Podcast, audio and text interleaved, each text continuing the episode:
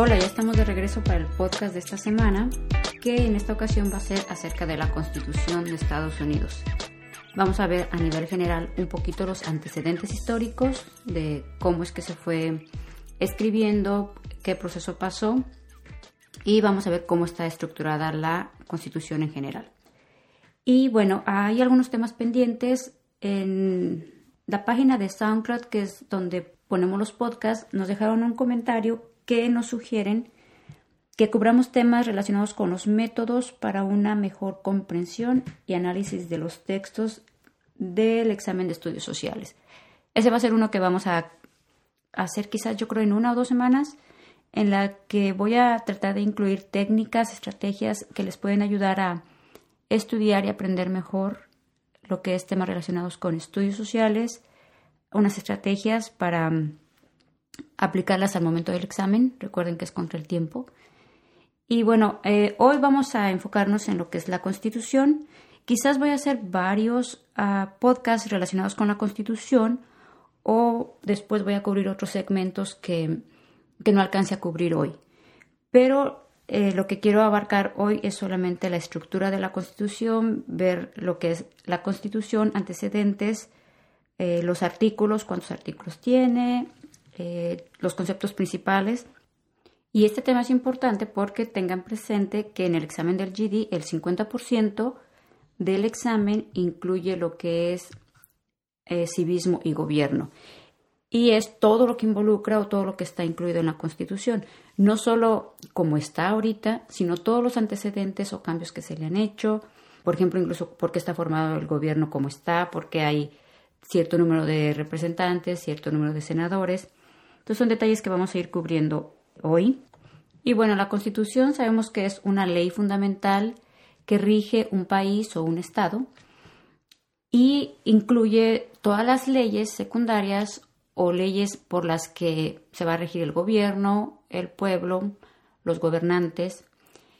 Esas leyes van a ir cambiando según el conforme pasa el tiempo, porque por ejemplo, cuando se redactó la Constitución de Estados Unidos, la sociedad tenía ciertas características, se vivía en otra época, ahorita vivimos otra época, y hay cambios que se le pueden ir haciendo, pero en sí, la Constitución va a tener todas esas leyes, todos esos cambios que nos van a indicar qué derechos tenemos como ciudadanos, qué responsabilidades y obligaciones tenemos como ciudadanos, y también las responsabilidades, obligaciones y derechos que tienen nuestros gobernantes.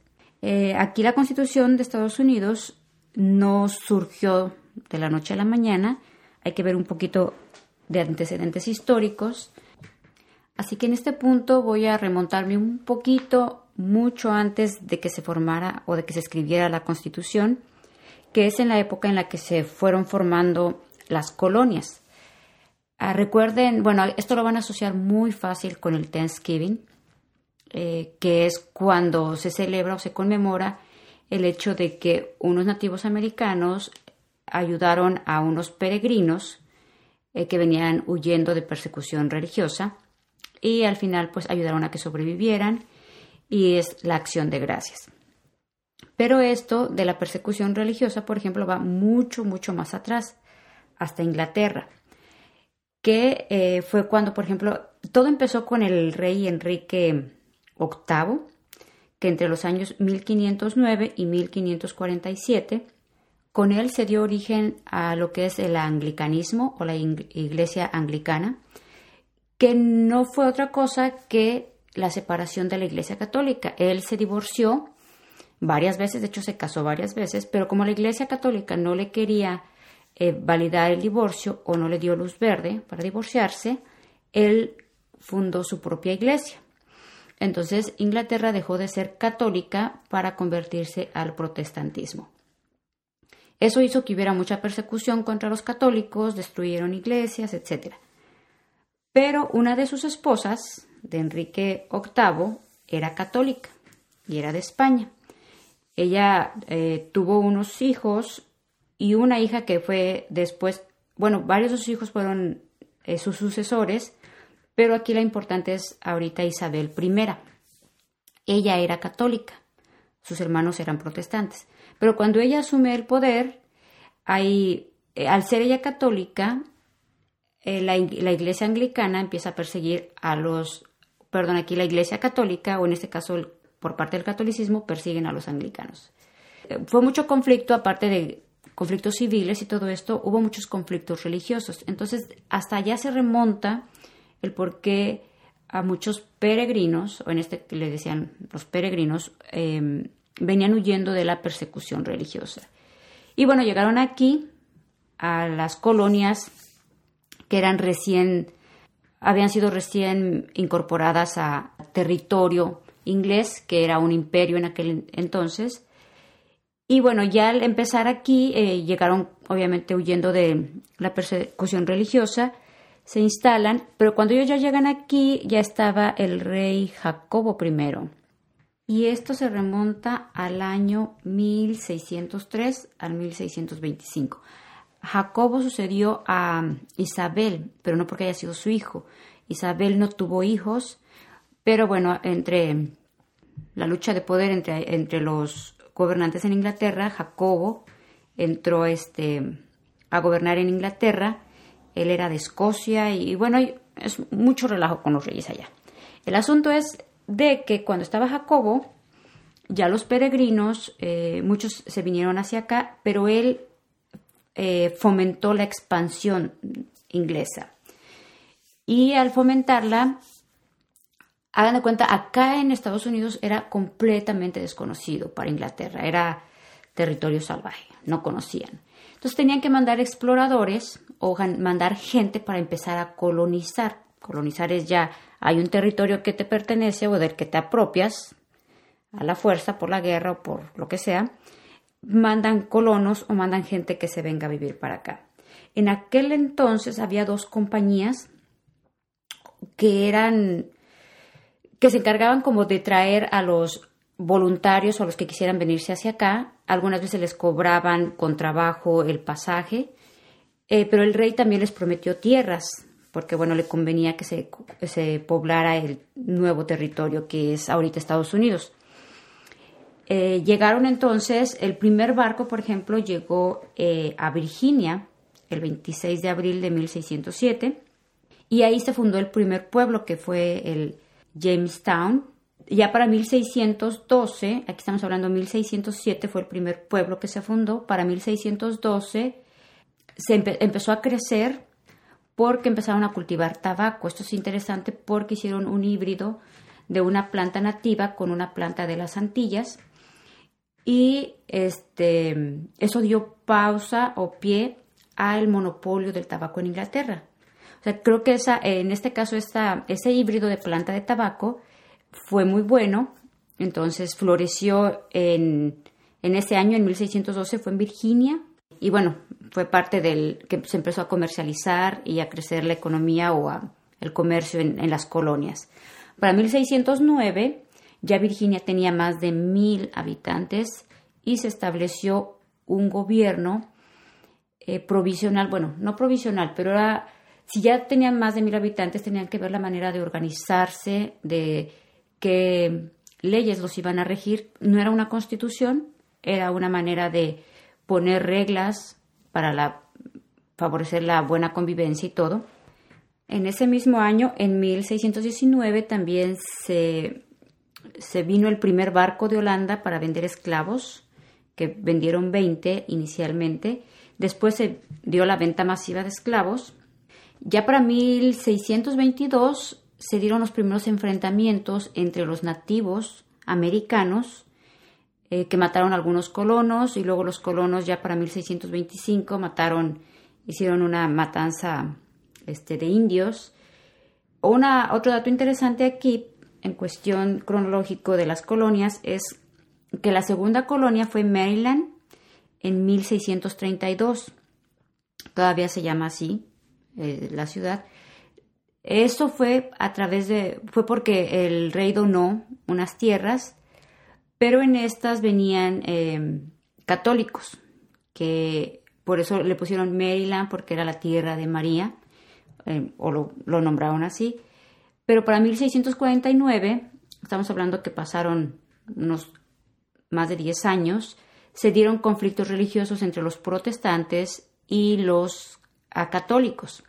Y ahí en, ese año proclamaron lo que fue una ley de tolerancia, en la que ellos permitían cualquier práctica religiosa, cristiana, obviamente cristiana, pero que creyera en la Trinidad. En la Trinidad quiere decir, bueno, que está el Padre, Hijo y Espíritu Santo. Entonces ahí automáticamente no entraban los judíos. Así es que los judíos no eran bienvenidos ahí. Podían ser católicos, cristianos protestantes o cualquier derivado del cristianismo. En 1672 se funda Charlestown. En 1600, ah, bueno, ya de ahí me pasé. En 1653 se va a la población o se empiezan a fundar lo que son las Carolinas, Carolina del Norte, por unos que eran de Virginia, se fueron a las Carolinas.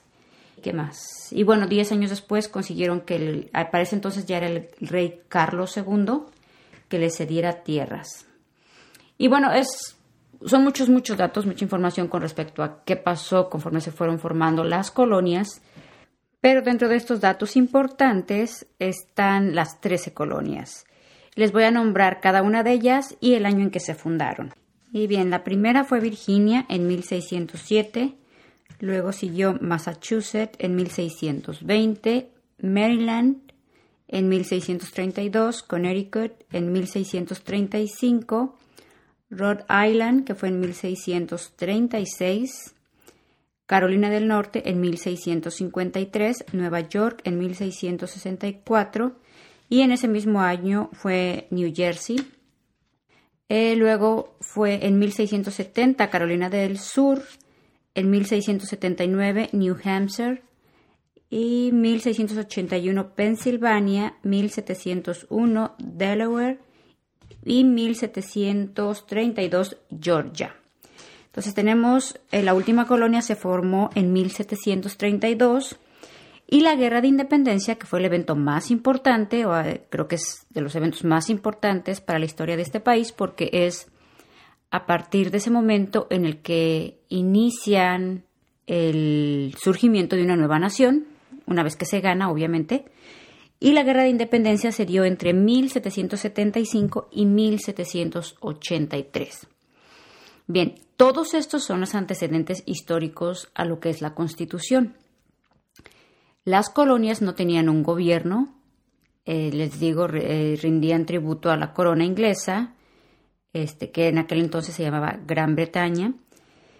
Y bueno, estas colonias se rebelaron porque después de que se dio la, una guerra entre Inglaterra y Francia para pelear lo que es territorio de aquí de Estados Unidos, y como los colonos fueron los que se beneficiaron con esa, con esa guerra, porque se expandió al final el territorio, el rey les empezó a incrementar los impuestos, a subir los aranceles de productos. De hecho, ahí surge entre uno de, eh, una de esas manifestaciones y molestias que tenían los colonos, lo que es la famosa fiesta del té o el Tea Party, que se da en Boston. A, la fecha, cada año la celebran, que fue el tirar todo el té al final en protesta a los impuestos, en protesta al rey. Todo esto dio pauta a que los colonos se empezaran a organizar, mandaran representantes de cada colonia, Aquí entra Washington, um, John Adams, Jefferson, Benjamin Franklin, varios de los que son nuestros padres fundadores o los padres fundadores de este país. Y ya en 1774, un año previo a la guerra, fue que se dio el primer Congreso Continental, que es donde se reunían todos los representantes de las colonias eh, para ponerse de acuerdo en qué iba a pasar, qué iban a hacer, eh, cómo se iban a organizar. El rey se entera de esto, les manda un ultimátum diciéndoles que a cualquiera que se, eh, se, le descubra que está siendo parte de esa conspiración contra la corona, los iban a llevar a Inglaterra y allá los iban a decapitar.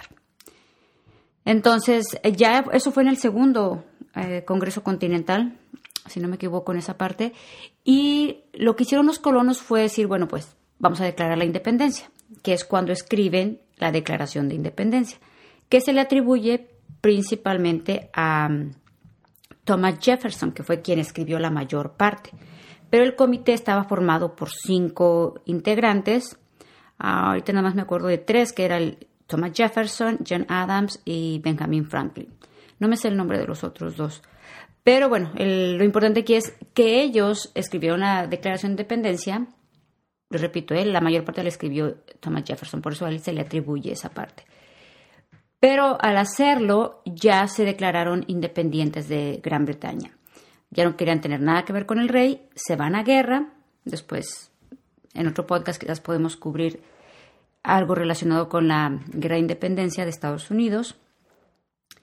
Y bueno, la ganan, que era este, algo insólito porque Gran Bretaña era una potencia mundial, era un imperio, tenía mucho territorio, tenía una, un ejército muy sofisticado y acá los colonos no tenían ni ejército, no tenían pues el poco armamento que podían tener, pero ganaron la guerra. Y la ganaron, una de las grandes ventajas fue porque se peleó en su territorio. Y ellos conocían su territorio y bueno, otras eh, estrategias quizás que intervinieron.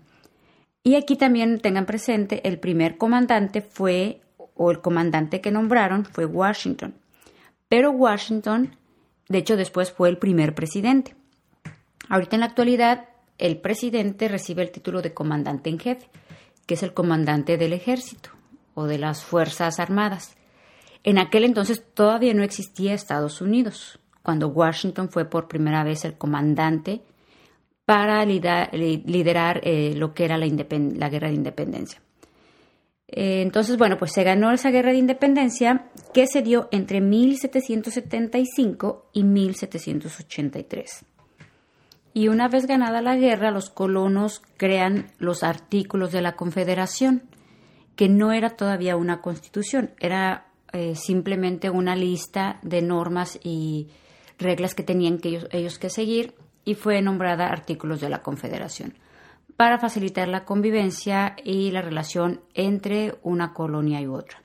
Aquí cabe resaltar un poco de que cada colonia era muy fuerte en sus ideologías, en, eh, se mantenían muy, defendían cada quien su independencia, sus derechos, entonces tenían mucha resistencia a unificarse.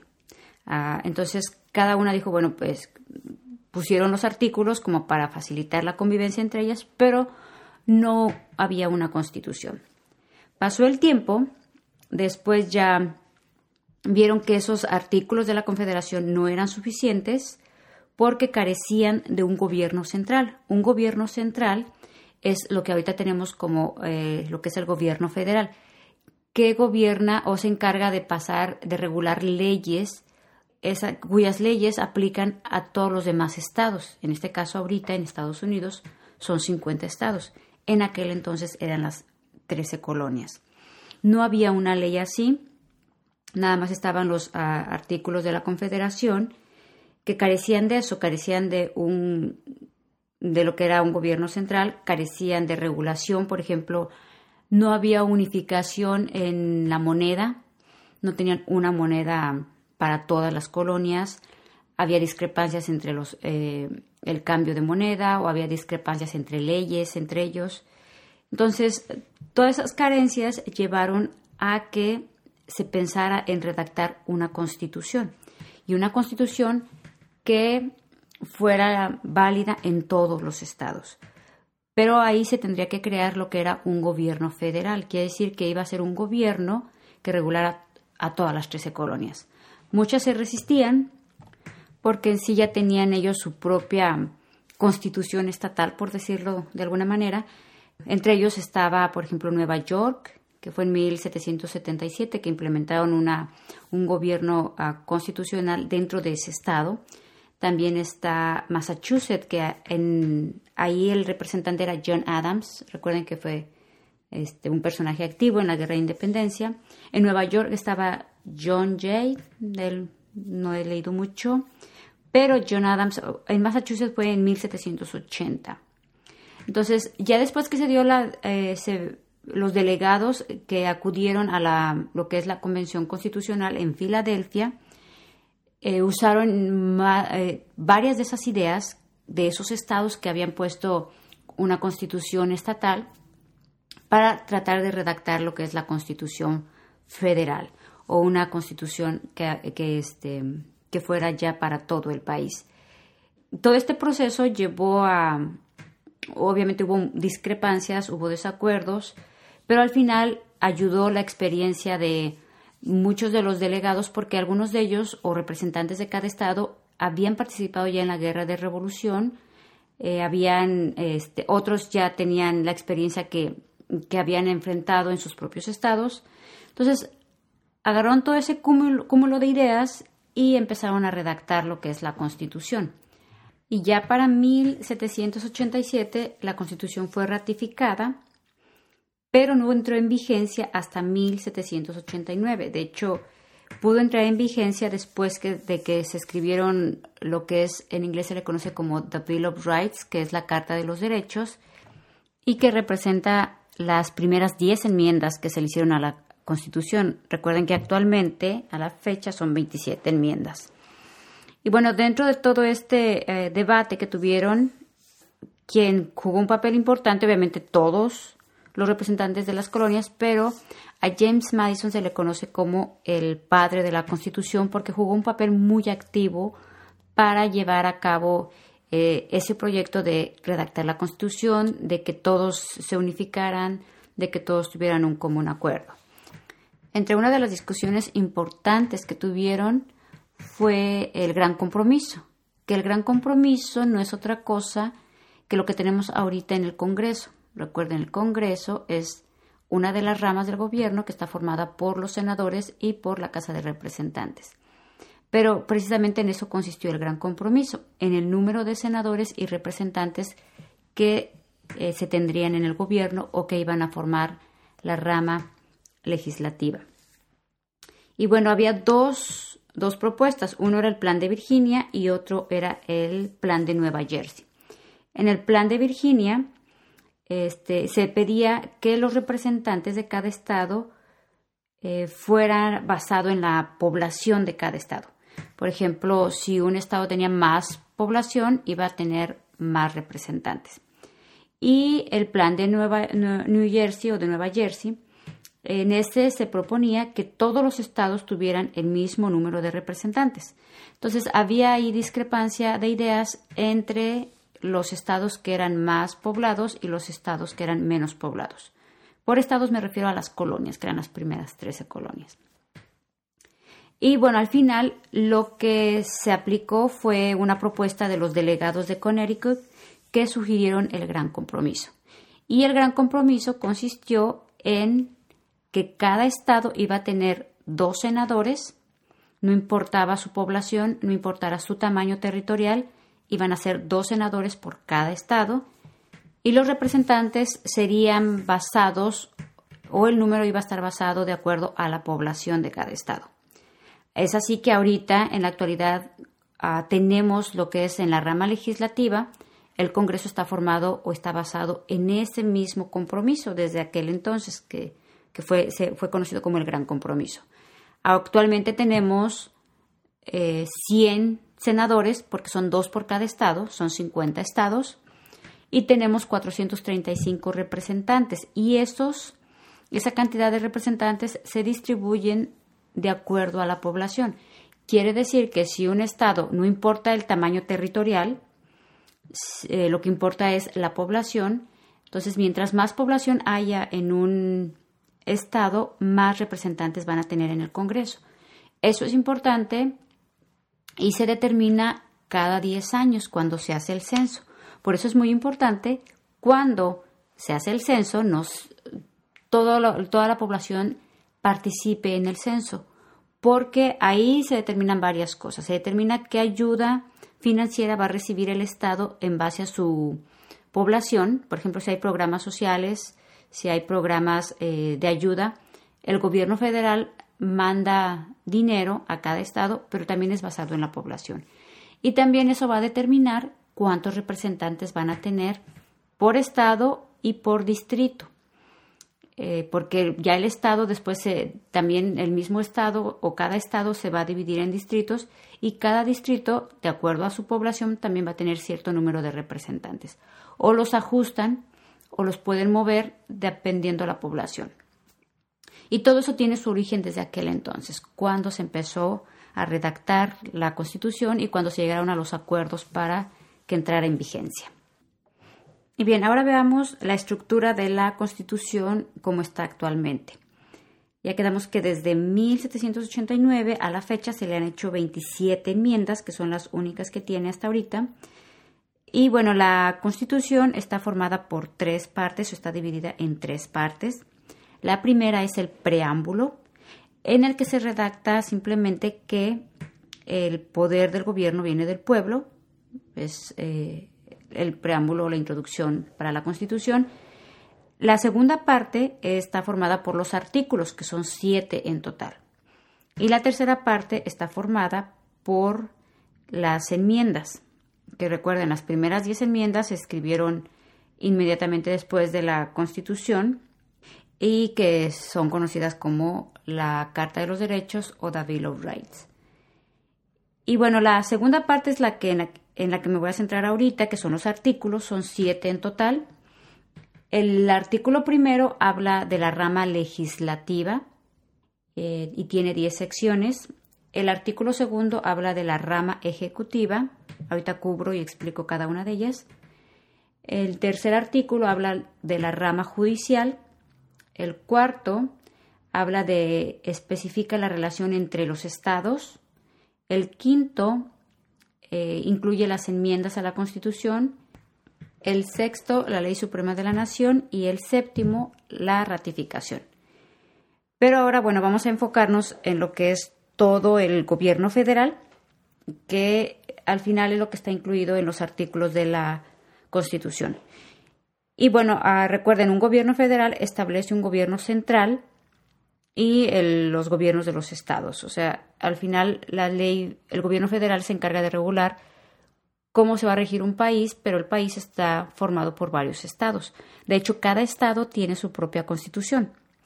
Creo que solo hay uno que no tiene, no recuerdo ahorita el nombre, pero por lo regular los estados tienen la misma estructura, la misma eh, las mismas ramas, lo que es la ejecutiva, legislativa y judicial, pero este, cada, un, cada estado modifica ciertas cosas. Entonces, ahorita vamos a, a especificar algunos detalles de estos.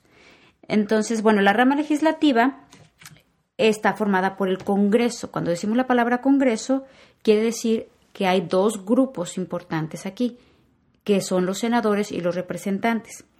Los senadores son 100, ya habíamos, se los había mencionado, son dos por cada estado y a los senadores los preside lo que es el vicepresidente, o sea, es el que dirige o el que está a cargo del Senado. Y los senadores son electos por seis años y deben tener un mínimo de 30 años. Algunas funciones específicas de los senadores es ratificar tratados, aprobar nombramientos, que por cierto ahorita lo están haciendo muy mal en el, eh, los senadores. Hay una cantidad muy grande de, de funcionarios que no han ratificado y entre ellos hay embajadores, miembros del gabinete, etc. Así es que bueno, es algo que tienen pendiente y que no lo hacen simplemente por estrategias políticas, quizás porque no ceden ante algunas cosas que el presidente está haciendo, no están de acuerdo o hacen presión y así se la vive la política. Pero bueno, ah, otra cosa que tienen a cargo los senadores es servir como jurado si se juzga a un funcionario. Entonces, esos son los senadores, recuerden que son 100 y son ah, dos por cada estado. Está la Casa de Representantes, que en total son 435, y estos se distribuyen de acuerdo a la población. Acuérdense del gran compromiso, que todo esto tuvo su origen desde aquel momento y los representantes sirven por dos años y la edad mínima para ser un representante es de 25 años de edad. Y el que preside la Casa de Representantes es la mayoría partidita. Esto quiere decir, si vamos a suponer en la Casa de Representantes la mayoría que hay son republicanos, el que va a presidir va a ser un republicano. Si la mayoría que hay son demócratas, el que va a presidir es un demócrata. Esto es importante porque, por ejemplo, eh, si el presidente llega a morir o llega a faltar, o incluso lo pueden destituir o entra a juicio y le quitan el cargo, quien queda es automáticamente el vicepresidente. Pero si el vicepresidente también llega a faltar, quien queda a cargo es el que está, el que preside la Casa de Representantes, que es el Speaker of the House o el vocero de la Casa. Por eso es un cargo importante dentro de lo que cabe. Y bueno, entre las funciones generales del Congreso está declarar la guerra. Eso no lo puede hacer el presidente, solamente el Congreso. Pedir dinero prestado, regular el comercio, acuñar monedas, elevar impuestos, o sea, a ellos les debemos nuestros impuestos, admitir nuevos estados a la Unión, organizar cortes inferiores. También autorizar, por ejemplo, préstamos, bueno, ya pedir dinero prestado o autorizar deudas o también deben ah, autorizar lo que es el presupuesto este del gobierno, cómo se van a gastar las cosas o el dinero, a, a dónde se va a distribuir, etcétera. Y bueno, esa es la rama legislativa. La rama ejecutiva está formada por el presidente, el vicepresidente y su gabinete. En el gabinete entran todas las secretarías, por ejemplo, la Secretaría de Defensa, la Secretaría de Estado, la Secretaría de Agricultura, de Educación, etc. Y bueno, el presidente uh, funge o es electo por cuatro años durante dos periodos. Pero un presidente puede incluso ser presidente por diez años. Eso está en una de las enmiendas porque vamos a suponer que ahorita en la actualidad, justo cuando iniciaron los dos años de Obama, él llega a, morir, a faltar o lo que fuera, el que queda de presidente es Joe Biden por los siguientes dos años. Pero si él hace muy buen trabajo, lo pueden reelegir y sería su primer periodo de cuatro años. igual tendría derecho a, que a reelegirse por otro periodo de cuatro años automáticamente pueden ser 10 años, que eso creo que no ha pasado en ningún momento en la historia, pero pueden reelegirse solamente dos veces. también otra función del presidente es nombrar a los jueces, embajadores, a su gabinete, con la aprobación del Senado, que aquí vinculo lo anterior. Si el Senado no los aprueba, pues bien, gracias, se quedan los nombramientos en el aire. Eh, también puede vetar leyes, que ahorita una de las leyes importantes que vetó, que es la tercera en todo su mandato, eh, en este caso del presidente Obama, fue eh, la ley del que, este, que autorizaba la construcción del oleoducto Keystone, que va desde Canadá hasta el Golfo de México. O sea, son unos tubos gigantescos que van a atravesar todo el país. Y otra función, bueno, que también tiene el presidente es negociar tratados.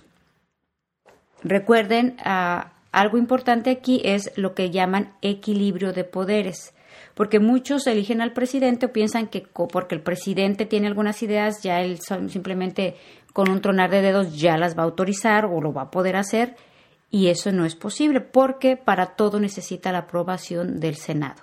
Y eso se le llama equilibrio de poderes, que no una rama del gobierno no va a tener todo el poder y el control como la rama legislativa que está formada por el Congreso, como la rama ejecutiva que está formada por el presidente, ni uno ni otro pueden tener control absoluto. Tiene que haber un balance este, en la forma de gobernar, porque si un presidente tuviera todo el control absoluto, no sería una democracia, sería una oligarquía o una dictadura. Y bueno, la última rama Recuerden, llevamos dos, la rama legislativa, la rama ejecutiva. La última rama es la rama judicial, que esa está formada por las cortes. La principal corte en el país es la Corte Suprema o la Suprema Corte. Está formada por nueve jueces, ellos sirven de por vida. A menos que se quieran retirar, se enfermen o pasen a mejor vida, ellos este, van a estar como jueces es importante el papel de los jueces porque depende de la tendencia que tenga un juez. Por ejemplo, aquí los clasifican en dos grupos, en liberales y conservadores. Si un juez es muy liberal, va a votar a favor de leyes o los casos que voten, va a votar a favor de los que sean a lo mejor pro-liberales. o los que son conservadores van a ser a favor de los pro-conservadores. ¿Por qué son nueve jueces? Porque al final, eh, a la hora de la votación, siempre va a haber un desempate. Si fueran ocho, podría haber empate de cuatro y cuatro. Entonces, al ser nueve, los nueve jueces tienen la obligación de votar en cualquier caso y este va a ganar obviamente o se falla a favor del caso que tenga la mayoría de votos. Por ejemplo, si alguien, si los jueces votan cinco a favor y cuatro en, en contra en algún caso, obviamente la mayoría gana. Y estos jueces son nombrados por el presidente nuevamente, pero deben ser aprobados por el Senado. También hay otras, eh, la rama judicial está formada por cortes de apelación. En total hay aproximadamente 160 jueces y por las cortes de distrito que hay aproximadamente 100 jueces. Y estas últimas, las cortes de distrito, las forma el Congreso. Y bueno, esto es ah, importante porque es la estructura del gobierno, cómo está formado. A grandes rasgos y de manera muy sintetizada es eso. Eh, bueno, quise poner mucho los antecedentes para que también ubicar un poquito algunos acontecimientos históricos y cómo es que se llegó a formar o se tiene lo que es la Constitución. Después les digo, voy a cubrir más temas, por quizás lo que son las enmiendas o la guerra de revolución, otros temas.